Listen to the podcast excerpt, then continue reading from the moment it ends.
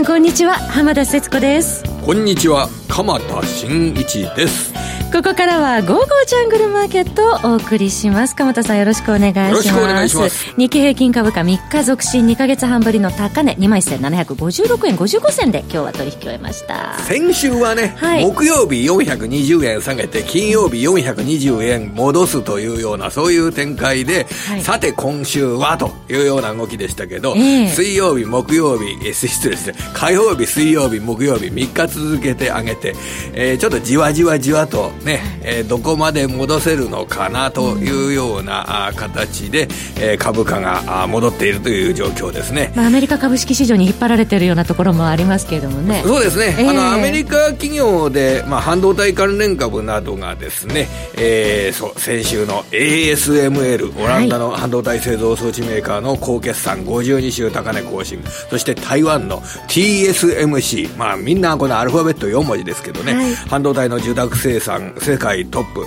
まあ、この辺りの7、9月期の売上高あ急増見通しとい。ったものを受けて、がぜ半導体関連株が、まあ、世界的に買われているというのが現状ですよね。ソックス指数も昨日は3%高と急進して過去最高値更新でしたもんね、はい、そこでまあ日本企業の決算発表が行われて、はい、日本企業の株価、えー、今の状態だと安いのかどうかそれを決算発表を見ながらまさに戦っていくというようなそんな状況になってますね。今日は株式市場マーケットにいろんなマーケットに精通しているゲストの方をお招きして、えー、そのあたり、えー、マーケットの動向についてお話を伺うのを楽しみにしております。グローバルマクロ戦略のあの方が本日のゲストです。それでは早速進めてまいりましょう。この番組は投資家の位置を全ての人に投資コンテンツ e コマースを運営する「ゴゴジャン」の提供でお送送りいたします。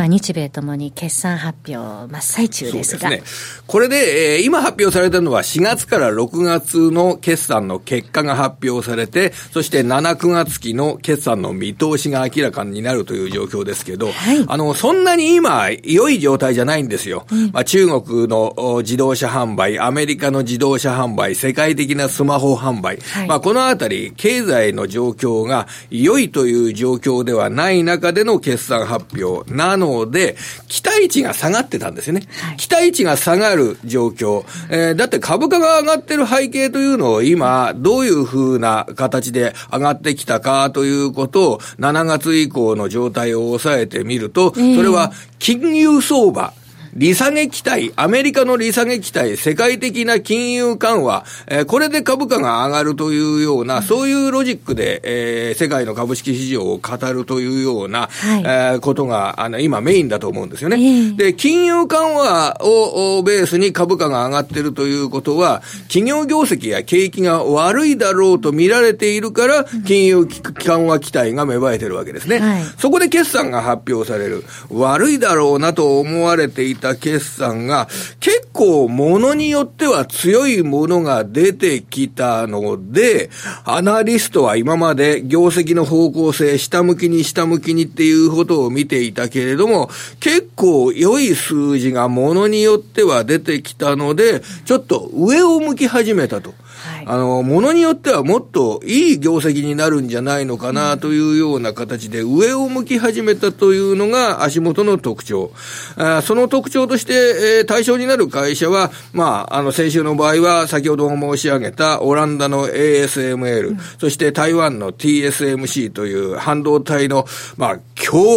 協力会社ですね。はい、ものすごく強い会社です、世界的に。あの、T、あの、ASML なんていうのは、あの、ウェハーに回路を焼き付けるステッパーという機械で世界シェア8割持ってるっていうとんでもない会社ですからね。はい、まあ、ただ、そういう会社と他の会社を同じように見ていいのかっていうことは考えなきゃいけないんですよ。だって半導体関連なんていっぱいあるでしょ、えー、これで世界シェア8割のガリバー企業と何でも半導体関係の仕事やってる会社を並べていいのかというような、そういう部分をこれから確認していくという状況になるんですけど、日本企業の場合はやっぱり今日の動きで見ると、はい6857のアドバンテスト、ストップ高という状況ですね。そうですね。ね値上がり1位でした。ね、20%の上昇ということです今年度計画している営業利益300億円を、うん、昨日発表された決算というのは3ヶ月、最初の3ヶ月だったんですけれども、その300億円の半分を最初の3ヶ月で稼いで、はい、あら、アドバンテストすごく強いじゃないか。そして会社側では 5G に向けたあ取り組みが加速されていて、スマホの高性能化の進展とともに、えー、そのスマホの半導体を、えー、検査するテスターの需要が非常に強くなっているというような、そういった考え方を示していて、5G のテーマにも乗る会社として、アドバンテストは、まあ、ストップ高という状況。一銘柄で日経平均51円今日仕上げたわけですからね。はい。その他、あどうだろう。新越科学。ね、はい、こちらも12.7%が、あの、営業利益が増加するというような、そういう状況になりまして、まあ、株価の方がよく上がってる。4063の新越科学も今日上がってますはい、プラス7.24%で取引を得ております。まあ、このあたりの動きを見ながら、えー、やっぱり業績の動向意外にいいねということで、うんアナリスト視線が上に向かって、先行きのリービジョンインデックス、これあの情報修正の割合と下方修正の割合、えー、これアナリストの見方が、情報修正される割合があ高くなってくると、そのリービジョンインデックスが上向いてくるんですけれども、はい、まあ、それが株価の方向性に結構つながると言われてます。今の段階だともっと下方修正の方が当然多いわけですよ。はい、それが、あ上向きになっていくかどうかということが、今注目されるという、そういう状状況です。ただ、今日発表された決算を見ると、やっぱり企業収益厳しい会社が多いですね。えー、日立建機の建設機械大手、日立建機の4、6月期の営業利益、17%減益という実績になりました。うんはい、まあ、あの、計画線に沿ったものなのかもしれませんが、あの、結果的に17%減益の営業利益です。で、その他、下方修正銘柄だと、6516の山陽電機と書いて山陽電機と読む会社、はい、えー、こちらは工作機械やロボットや半導体製造装置などの制御機械、制御機器、制御、制御する部品、これを供給している会社ですけれども、中間期、通期とも営業利益の見通しを25億円分下方修正と。はい、まあ、上半期の25億円分の下方修正を通期も、えー、その部分下方修正、えー、に乗っけたというような、そういう形ですね。それから、オムロンが今までの計画650億円に対して575億円に下方修正。えー、これは、あの、子会社の売却によるものが影響しているというような形ですけれども、まあ、四六月期の営業利益の、における、あ得意としている制御機器事業、こちらもまあ22%の減益というような実績になったので、やっぱりか、この四六月期そんなに良い決算は出てきてません。うんはい、さらに自動車メーカーでは日産の決算が発表されまして、はい、日産の営業利益は4、6月期98.5%減益。98.5%減益。いや、浜田さん難しいこと聞いちゃおうかな。あ数字の浜田さん難しいこと聞くよ。100%減益という状況になると、営業利益はいくらになるでしょうか。これはね、前期が1000億円でも、前期が1兆円でも、前期が100億円でも全部同じ。100%減益というのは、いくらになるか。ゼロになるんですよ。100%減益っていうのは、それがね、あの、電気のやつが全部なくなるってことだから、ゼロになる。だから98.5%減益っていうのは、赤字スレスレってこと。98.5%っていうのは言い方変えれば、はい、去年の実績の1.5%の水準になっちゃうってこと。赤字スレスレの日産自動車の営業利益。うんまあ、このあたり見てると、やっぱり業績悪いですね、全体的に。ね、えー、原材料高、円高もありましたけど、研究開発、生産費用が前年同期より大幅に膨らんだというね。さて、その、それで、まあ、前半に出てきた会社っていうのはやっぱりいい会社もあったわけなんですけれども、はい、これからもっと多くの企業決算が発表されて、本当に、いや、結構いいじゃないかと言って買われるような展開が続くのかどうかというと、まだ日本の決算発表始まったばかりですと申し上げておきましょう。はい。ええー、今後も、えー、決算の動向を見ていきたいと思いますが、えー、この後は本日のゲストの方をお招きいたします。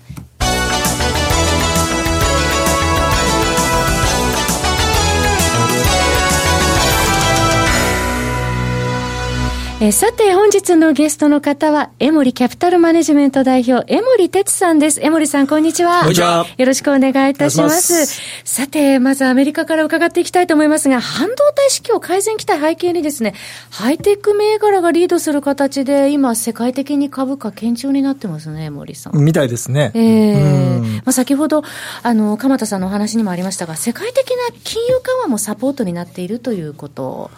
そうなんですかね。まあ、どうでしょうか、江森さん、実際どういう体感、まあ、あの半導体が強いとか言ってもね、半導体業界で仕事してるわけじゃないんで、はい、非常にあのこう、なんていうんですかね、無責任な話すると、分かんないですよね。えー、まあ、私も実際、商社に仕事してて、はい、ね、やってましたけど、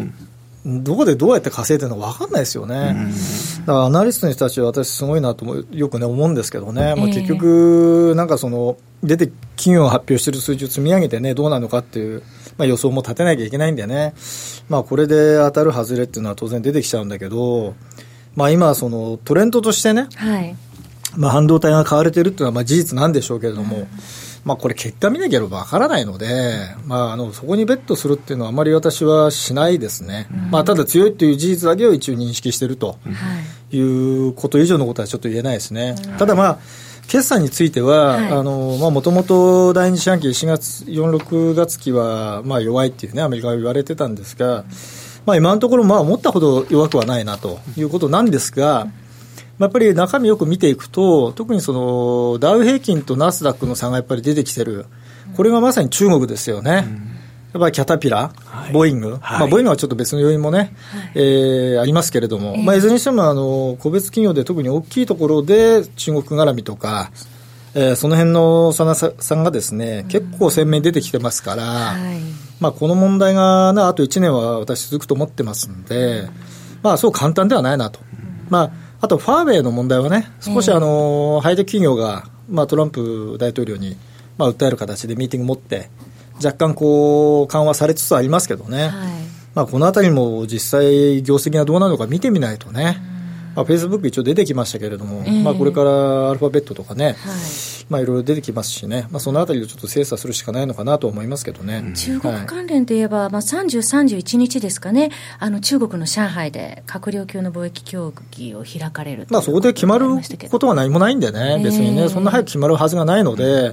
まあ、それを材料に買い出すっていう発想っていうのは、まあ、出てくること自体がもうおかしな話ですから、はい、まあ、それでね、株式市場はまあどうしてもその、それを材料にね、一喜一憂させなきゃいけない人たちがいるんで、えー、まあ仕方ないですけどね、それは全く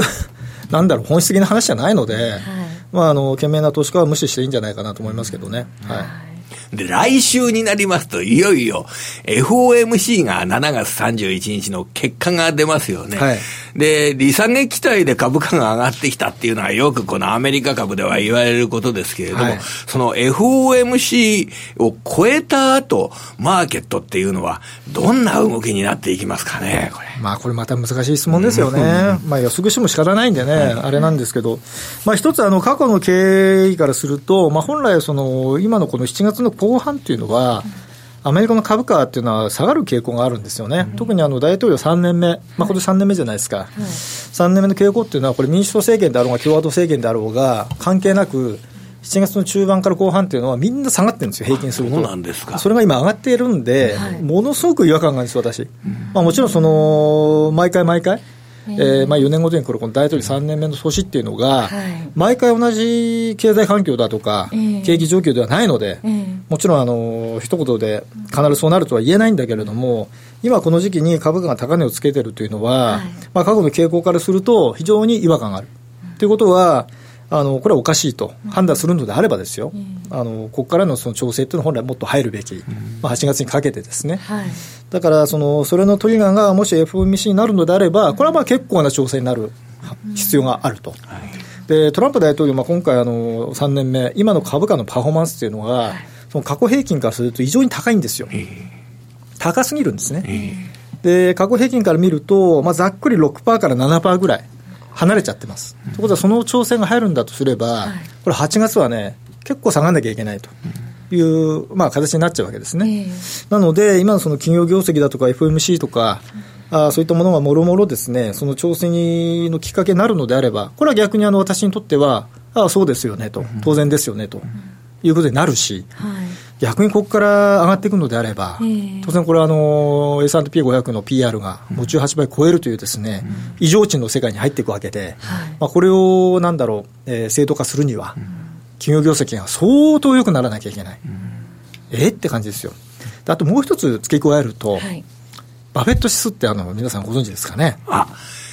聞いたことがあります、うん、バフェット指数っていうのは、確かあれ、あキーワードが時価総額じゃないですか、はいはいはい、このアメリカの上場株の時価総額を、アメリカの GDP の金額で割るんですね。はいで、これがあのハイテクバブルの時2000年の第一クォーターの時にですね、まあ140%だったんですよ。時価総額にったがの方が GDP よりも4割も大きかったわけですか？でそれはね、おかしなことで、で結局暴落したじゃないですか。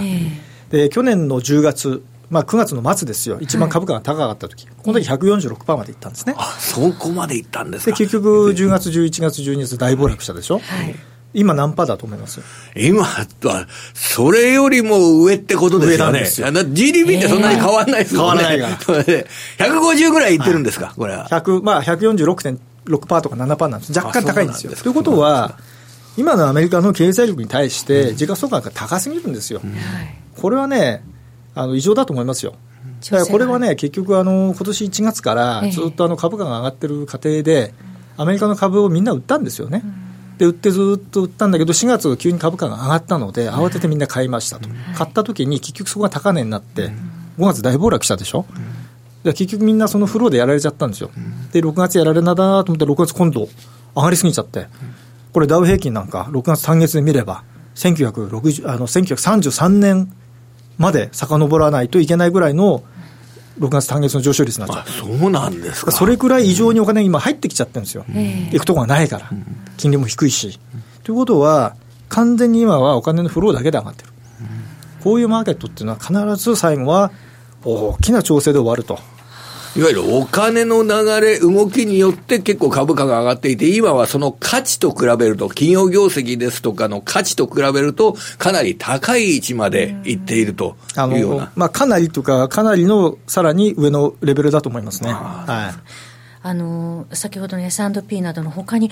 昨日見てましたら、あの小型株指数のラッセル2000ラッセルがね、急進してますよね。これずっとね、この2週間ぐらいね、上値を切り下げてきて、えー、あこれで下行くんだったら分かりやすいなと思ってたんですよ。えー昨日一日で上に行っちゃったんで、これはやばいなと、えー、これもね、フローですよね、お金がね、入ってきちゃったんで、これはやっぱりグローバルな機関投資家と、一部の株専門のヘッジファンドが買ったんでしょうね。こういう買い方はね、必ず最後やられますよ。うん、だからやっぱ最後は、えー、ある程度ちょっと調整しないとね、だめだと思うし、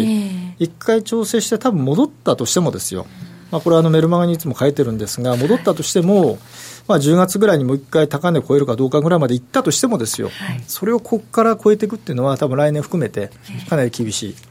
えー、なので、まあ、ここから上がっていってもですね、はい、調整した後戻しても、まあ、大体知れてるねっていうのが、一応今の、まあ、過去いろんなものを見て調べた結果、はい、今出てきてる一応見通しですね。アメリカ株に対しては少しもう慎重なあの対応をした方がいい段階に今あるという、まあ、空売りする必要はないですけどね、あのこれ、下がり始めたら結構取れちゃうから、下がり始めたから売ればね、いいと思うんですよ、その代わりかなかなり取れると思います、はい、一方で、日本市場もあの上昇、今日してはいますけれども、世界の流れの中では出遅れているという状況ですが、日本株についてはどうご覧になってらっしゃいますまあ、日本株はね、やっぱりそのグローバル投資家から見ると、えー、あの一番最後に買う株ですよ、残念ながら。でこれ、皆さんお気づきかどうかわからないですけど、例えばあの MSCI 中国っていう、ね、指数があるんですけどね、これとトピックスって、全く一緒に動いてますよ。あそうなんですね。全く同じ。あの中国の株価指数と、はい、えー、日本の株価、はい、どういうことですか、はい、これ皆さんご存知ですかね。いやそうなんですか。これ結局ねあのトピックスに投資するのと中国に投資するのと同じなんですよ、うん、でこれねどの指数で見ても大体結局中国管理って本当同じように動いてて日本株で言ったら分かりやすいのはファナックとかね、えー、あと小松。全く同じなんですよ、値動きが、はい、で海外で言ったら 3M ね、あとはどこだろうキャタピラとかあの辺かな、もう全く同じ、これね中国に株投資するのと、そういった今申し上げた個別銘柄投資するのと、取ってるリスリスク同じ。本当ね、連動性が高くなっちゃってるのがあるんでね、やっぱりそれをやっぱ避けなきゃいけないですよね。うん、で日本株はね、やっぱりなかなかこう、海外の投資家がね、はい、投資する順番がやっぱりどうしても後ろにならざるを得ないので、まあ、どうしても我々日本人で日本株上がってほしいなってあるんですけどね、で日本株でうまくね、投資して収益上げたいなと思うのは分かるんだけど、はい、プライオリティはやっぱ一番下ですよ、残念ながら。だそれをまず前提にその日本市場を見ていかなきゃいけない、まあ、もちろんそれ以外のことを勉強して手を広げた方が、本当は正しいと思いますよ、もう非常に正直に言うと。まあ、景気が良くなって、世界景気が良くなって、その最後の方の段階で上がるような対象というのが、現状では日本株の仕組みみたいなもんなんで、なんでしょうね、多分ね。いや今だともうかなり先にならないと、あの、日本株の存在が、あこう、クローズアップされるような場面はやってこないという形なんで、ね、やってこないでしょうね。で、やっぱりその、交差機会とかね、実際出てる数字あるじゃないですか。はい、ひどいですよね。すごい落ちてますね、これはね、ねもっと株価が下がってなきゃおかしいぐらいですよ。で、さっき鎌さんおっしゃったように、企業業績があれぐらい、もう20%、20%落ちる。これね、普通に考えたら相当の落ち込みじゃないですか。はいよくここで持ってるなって私逆に思いますよ。今日発表された決算の中だと、やっぱり、あの、少し落ちているような決算が目立ったかなっていうような、そういう状況なんですけれどもね。で、これね、悲しいことに下がらないのは逆に言うと今まで買ってる人がいないからなんですよ。よく言われるじゃないですか、信用倍率が低いとか、最大解散が低い。だから逆に下がらないんですよ。買ってる人がいないと、やっぱり株って上がらないし、下がるときってのは買ってる人がいるから下がるんじゃないですか。今、買ってる人がいないから下がらないだけで、あとはやっぱりあのこれから出てくる決算と、それに見合ったその、えー、例えば EPS の1株当たり利益がどうなって、じゃあそれに対してじゃあ株価がどうなるのかっていうのは、多分重要になってくるんでしょうね。でこれで EPS がやっぱり下がっていっちゃうようだと、やっぱり株価が上がるっていう理由がやっぱりなくなっちゃうんでね、そこをやっぱりまずやっぱり基本に立ち返るというのは大事なんじゃないでしょうかね、はい、実際に本当にあの下方修正が続くというような状況になってくると、実際の予想、一株利益っていうのが、これ、落ちることは避けられなくなっちゃう、ね、いますんでね、だから PR が12倍だから安いっていうのではなくて、はい、まずやっぱりその今基準にトレンドがどっちに行きそうなのかっていうのは、やっぱりまず冷静に見ることでしょうね、トレンドを見極めるということですね、はい、続いてドル円です、今週は107円台後半から108円台での動きが続いておりますけれども、小動きとなっておりますが。ドル円相、今108円台前半、108円絡みぐらいですか、ね、飛び5銭から飛び6銭、はい、まあ、日米を金融政策決定会合控えているという状況。なかなかなんか売る、売る、売るのも買うのも、ちょっと儲からないような段階にまた戻っちゃったような感じもするんですけど、まあ、どうすりゃいいですかね、これ。の中でね、ドル円はね、一番取引しちゃいけない通貨ですよ。えー、動かないトレンドが出てないんだから、えー、それ、ドル円だけ見てたら何も始まらないので、えー、ドル円以外を見るっていうのは今一番大事です。はい、ドル円はもう見る必要がないって言ったらちょっと語弊ありますけど、はい、まあ、これはもう上が108円の50、下がもう106、107円の50、うん、こればっちり入っちゃってるんで、えー、これを抜けると大きく動きますよ。だから106円を下に107円50銭割り込めば、もうショートすればいいだけ、うん、上に行けば買えばいいだけ、ただ上に行くか下に行くかって確率的に言うと、やっぱり下に行く可能性がやっぱ高いかなと思いますけどね、あの江森さん、最近決算発表で、アメリカの企業決算発表で、4、6月期、かなりドル高なんですね、他の通貨と比べると。うん、で、日本の企業決算も、やっぱりドルはともかく、他の通貨と比べると円高なんですよね。ね。だから円とドルっていうのが、1年前と比べると、すごい強い通貨っていうふうで、同じ動きになってるそうみたいですね。そうですね。で、まだね、あの、結構あの、先週発表になってた、その、通貨先物のね、はい、えっ、と、ドル買いのポジションで結構減ったんですよ、実は。そうなんです、うん、だいぶ解消されてますね。まあ、ただもちろんまだドルはロングです。うん、ドル円について言えば、あのー、もうほとんどフラット。なので、どっちに行っても、投機化はかけられるんですよ、上も下も。なので、行った方に多分起きやすくなっちゃうと思います。はい、ただ、ユーロと特にポンド。ポンドのショートがね、もう異常に積み上がってますんで、はいはい、まあ、今度、ジョンソン、あの、ポリス・ジョンソン、ジョンソンさんがね、あの主要になりました、はい、まあ、これ、話がうまくいっちゃうと、すごい買い戻し入ると思うんですよ、うん、この時のフローはね、相当な強烈なものがあると思いますよ。だからまあ、かけるんだったら、意外にこうポンドが戻る方にかけた方が面白いかもしれません。あじゃあ、もう今の段階だと、ポンドを売っているポジションが、もうあのすごくたくさんあるわけです、ね、異常にありますね、ね。もうみんなだめだと思ってたから、えーはい、むしろそうすると、それが買い戻されるような場面がいつ来るかということ、うん、あ非常にこれが、あの、通貨の取引だと、あの、ポイントになるわけです、ね、そうですね。例えば、ユーロとポンドの取引なんか私やるんですけど、うん、今やっぱりユーロがずっとポンドに対して強かったんですよね。はい、これが今、ポンドの方が少し強くなってきたんで、私もポジション閉じましたもんね。うん、うん、だからやっぱり、そのポンドとユーロ、えー、ポンドと何か、まあ、例えばオーストラリアドルに、まあ、円でもいいですよ。いろんな通貨に対して、はいポンドを中心に見ていく、あとユーロを中心に見ていくっていう癖を今はつけた方がいいと思います。円を中心に見るのは、あのもう後回しした方がいいと思いますね。はい。はい、えー、そして最後ですけれども、ニューヨークの原油エネルギー市場について伺っていきたいと思いますが、えー、7月12日60ドル、えー、つけておりましたけれども、現在は55ドルから60ドル、えー、56ドル近辺での取引となっていますけれども、エネルギー市場、原油についてはどうでしょうか。これもね、ドルドル円と一緒で、えー、下は55、上は60、ばっちり入っちゃってるんですね。これね、上60もね、結構難しいですよ。難しくなってきてますか？ね、アメリカのシェールオイルのは、はい、こう皆さんが想像している以上に、もう潤沢で、あのー、もう今のこの間、ちょっとあるアメリカの方と話する機会があって、まあ、私、あの実は経産省の原油価格研究会のメンバーなんですよ、日本で7人しかいないね、で話す機会があったんですが、はい、もうシェールオイルのコストがもう50ドル割れてるんですよね、今ね。そうなんですか、うん、だからもう全然余裕、うん、だからもう、40ドルのところも結構あるんですよ。で、今も掘ることができるっていう、もういつでももうどうにでもなるという状態なので、うん、アメリカがこれ、今、いかにですね、はい、石油市場で力を持っちゃってるか、で困ってるのはサウジですよ。サウジはもう80ドルないと困るんで、えー、だからもうアメリカのやりたい放題です、今。で原油価格はもうアメリカによってあの簡単に操作できる状態になっちゃいました、今。なので、原油価格ね、なかなかもう上がらないっていうふうに思った方がいいです。で、イランの問題あるじゃないですか。はい、イランももう困ってるんですよね。もう戦争できないし、今あの、ヨーロッパに逆に話ししようよって話しかけてるぐらいですから。もうこの問題はそう、だから中東情勢の混乱で地政学的リスク、原油が買われるっていうのは、もう昔の話、えー、もうそれはね、忘れた方がいいです。上値が重くなってきているというところですね。はい、さて、ここで午後じゃんからのお知らせです。江守さんのメルマガ、江守哲のリアルトレーディングストラテジー、理論と実践、投機と投資、現物とデリバティブ知識を合わせ持ったコモディティ、そして FX 債券、株式などの分析をメールマガジンで日々配信されています。え配信価格月額税込み4500円となっております。ぜひ皆さんで江守哲のリアルトレーディングストラテジーでトレード成果をどんどん上げてまいりましょう。お申し込み詳細は番組ホームページの午後じゃんトレードサロンのバナーをクリックしてください。毎日ね、はい、あの、東京の株式市場がスタートする9時の前の段階でですね、えー、前の日のこのアメリカ市場の動き、えー、特筆されるポイントなどについて、江森さんが整理してですね、それ、毎日送ってきてくれるというメルマガですからですね、